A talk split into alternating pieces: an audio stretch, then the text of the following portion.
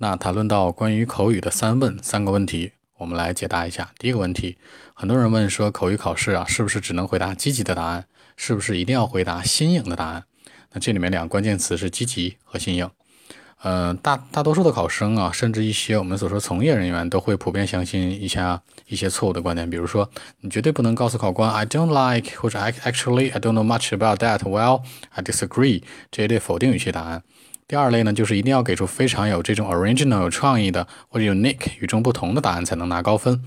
那通常来讲呢，因为我们会和雅思的考官有过有很多的接触，那这时候我们会了解到一个现实现象。我们来看一下，比如说之前呢问到一个问题说，One important point to emphasize here is that marking system does not include references to the following point。也就是说，呃，这考官呢，他没有直接回答这个问题，他只是从客观的这个点来提示，就是说有如下的五个方面是不包含进来你的呃口语考试分数的。第一项就是你的内容的趣味性，第二项呢就是你的答案的这里面的灵活性。什么叫灵活性？就是能不能把考官逗乐，或者能不能跟他产生共鸣。第三就是肢体语言性，第四就是真实性。那第五呢？第五呢就是大家所关注的你的外表。和着装，包括你的长相。那这里面当中，我们可以分析一下啊。很多人说到这个，那我是不是觉得说事儿一定得有趣儿啊？因为考官的雅思口语考试是希望你能够灵活的应用，去活学活用这门语言，是能够 communication for communicating 的，而不是说简简单单的有趣，也不是讲段子，对吧？第二个呢，就是说这个回答的方式是不是要灵活和多样性？这个不一定，也不见得，因为。每个人的观点和见解不同，比如说，有的人觉得中国的猪肉价格影响了世界经济，有人觉得那可能是世界的这个原油价格影响了这个世界的经济。那实际来讲，这是完全不同的观点的。那很多人说了，那 Jason，我给他一些不同的这个。Sorry，肢体语言就行了吧？比如说这个，Hey，What's up，You man？就这种的，实际不影响的，因为这个东西你可以给，也可以不给。而反过来，你多做一些这些肢体语言，其实会给考官带来一种特别冗长繁琐的一个印象。而接下来就说到这个。嗯，外表包括你的长相、打扮以及你说话的真实性来讲，那我们来举个例子，比如很多人在聊到这个你所去过的地方，很多人喜欢这个吹牛 ability，就是吹牛叉，对吧？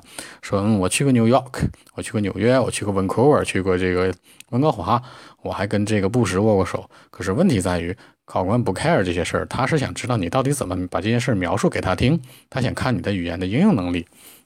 所以说呢，呃，在当时跟这位考官沟通了一下之后啊，可能就会说到了一些问题。而这里面当中呢，也有一些考官会直接更加直白的评价，比如说，It's not what you say, it's how you say it。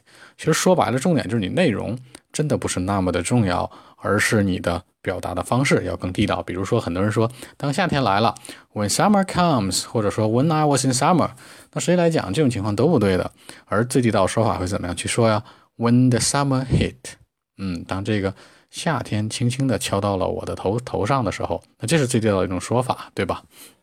所以说呢，口语的分数啊，只看你的英语水平和答案是否具体充实，和所谓的新颖或者说是否积极完全没有关系。说的更直接一点，我们要做好的是正确的流利的英文的一个说法，但是真的没必要给自己设计更多的条条框框了，就是那些比如说 hard rules 这些东西。那第二个问题，很多人会问到说，口语考试啊，是每个月的最后一场最简单吗？还是说 A 类和 G 类放到一块儿更简单？还是说口语两点考，还和五点考或者一点半考和四点半考有没有区别？那周六考和周日考，或者周一考，甚至周二、周三、周四周五任意当中一天考有没有区别呢？那这道题，我相信很多人都遇到过吧？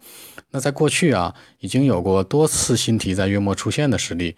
所以，我个人的建议是，大家可以根据自己的自己的申请计划来，然后去安排报名就可以了。每个月的三四次考试呢，哪次最难或者最容易的概率都是一样的，因为新颖的题它可能在哪一次都可能，并且呢，根据多年来的一些观察。那我们发现呢，一般同一个半天里的 Part One 的问题，其实真的很接近。记住了，是第一部分 Part One，但是 Part Two 口语卡片，也就是那 Q Card 线索卡、提示卡，可能在同一天或者同一个半天内甚至替换。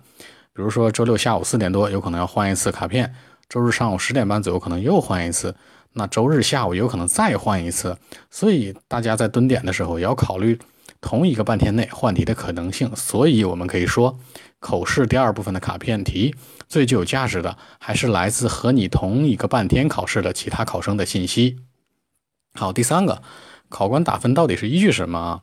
大家都知道口语有四项评分标准，但是那个评分标准非常学术。呃，那我们可以简单用大白话来总结一下，一个草根版吧，一个就是大白话版口语评分标准。那一般来讲呢，就是流利程度。当你去讲英文的时候，你可以有这个 well，you know，呃这一类的东西，但是你整体的思路是顺下来的，它包含你的逻辑性，你说话的流利程度，包含你语音语调，多各个方面都会有。那所以说呢。在这个评分标准当中，真的不是那种非常非常教条、非常非常让人们难理解的方式去打分。第二块就是语法，语法其实真正在口语考试当中啊，能能区分出来你的，或者大家能表现出来的，就是过去式、一般现在和一般将来的转换。而第三项就是 pronunciation 发音。那发音大家要记住一条，首先你要让考官听懂你的发音，在这个基础上再去进行元音的练习、辅音的练习，然后呢再去练习这个连读，再去练习语音语调，真的是这个顺序哦。那最后一个就是 vocabulary，叫词汇量。通常来说，词汇量在口语当中真的不是那么的重要。如果你的分数是只想达到六分或六点五分，当你的分数想要 seven plus，想要七分以上的时候，才可以真正意义上去考察词汇。这呃，那我这样的说法不是说词汇量不重要，而是说词汇量在某种程度上而言，真的还没有达到一个能够影响你们的程度。所以说，那这考试的三问我们就解释到这里。